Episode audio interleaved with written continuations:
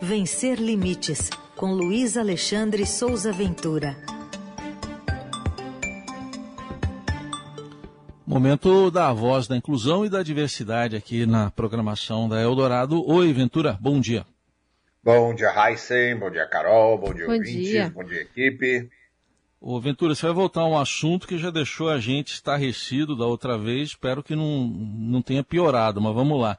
O protocolo do SUS para atendimento a autistas, que citou, quando você destacou esse assunto aqui, choque elétrico na cabeça. Como é que ficou essa história? É, a quem interessa dar choque elétrico na cabeça de pessoas autistas, né?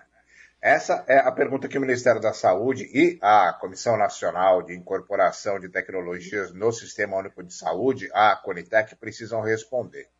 Porque mesmo depois de uma forte reação a essa mera citação desse procedimento da eletroconvulsoterapia, no relatório que pode dar base ao protocolo do SUS, publicado em dezembro do ano passado, mesmo depois de quase 10 mil participações na consulta pública sobre esse tema, feita também no ano passado, o número exato é 9.918 contribuições, a maioria criticando essa prática, sendo que 91% consideraram a proposta muito ruim, com destaque para a falta de informações, poucos estudos e amostras, a Colitec decidiu manter o choque elétrico na cabeça de autistas como opção de tratamento que consta nesse relatório.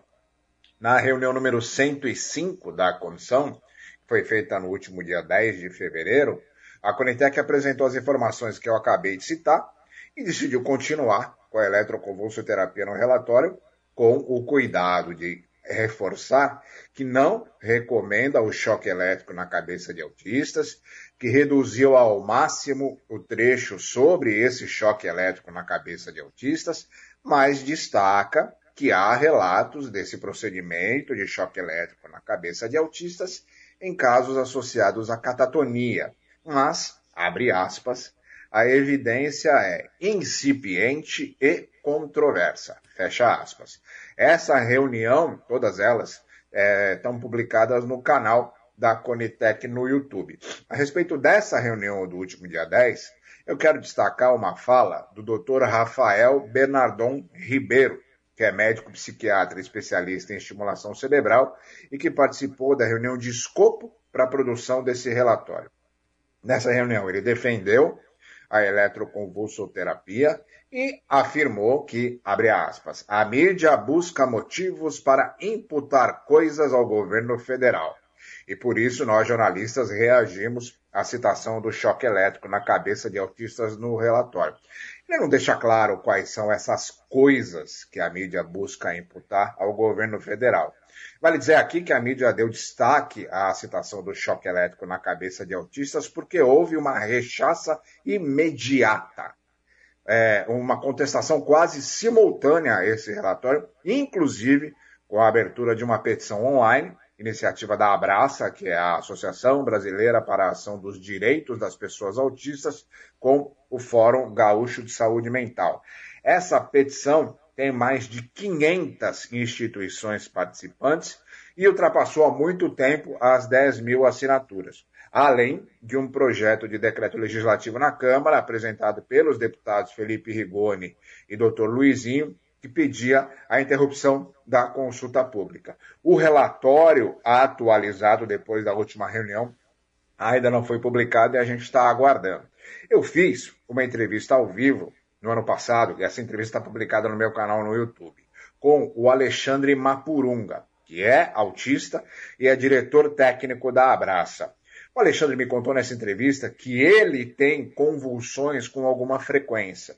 E aí ele questionou como um procedimento que provoca esse tipo de reação pode ser chamado de terapia. E aí, quem sabe, os integrantes da Conitec e da reunião do escopo possam responder, não é não, Raíssa e Carol? É. Exato. E, e, e, se tem todos esses é, é, essas ressalvas no texto, por que não tirar logo de uma vez, né? Fica essa, essa dúvida. É, a pergunta é, tem que ser repetida. A quem interessa dar choque elétrico na Exato. cabeça de autistas, né? Exato. O Ventura, queria que você falasse também sobre a dica de livro de hoje, a saga A Casa dos Esquecidos.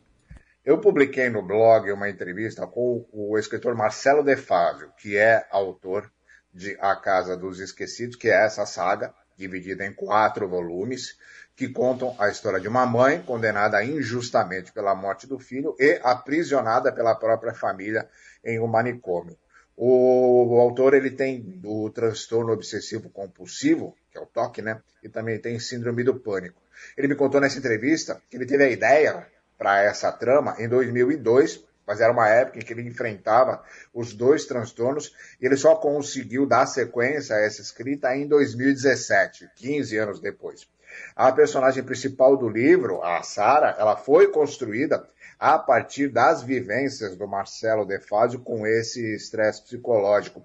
E aí ele também descreve nessa personagem as sensações de alívio e alegria obtidas a partir de um processo de recuperação que envolveu o raciocínio cognitivo, com o uso da dor para anular o sofrimento. Os quatro volumes da Casa dos Esquecidos são Abismo, Vertigem, Origem e Infinito. Os quatro estão à venda juntos. Última, é, o último foi publicado em 2021 é, pela editora Rota Vintage. Se encontra fácil nas livrarias online. É uma série sobre resignação e cura emocional. Muito bem, mais uma boa dica e o Ventura volta na terça-feira aqui a programação da Eldorado, mas você confere estes e outros assuntos ligados aí à inclusão e diversidade lá no vencerlimites.com.br, que está também no portal do Estadão. Obrigado, Ventura. Até mais. Um abraço para todo mundo.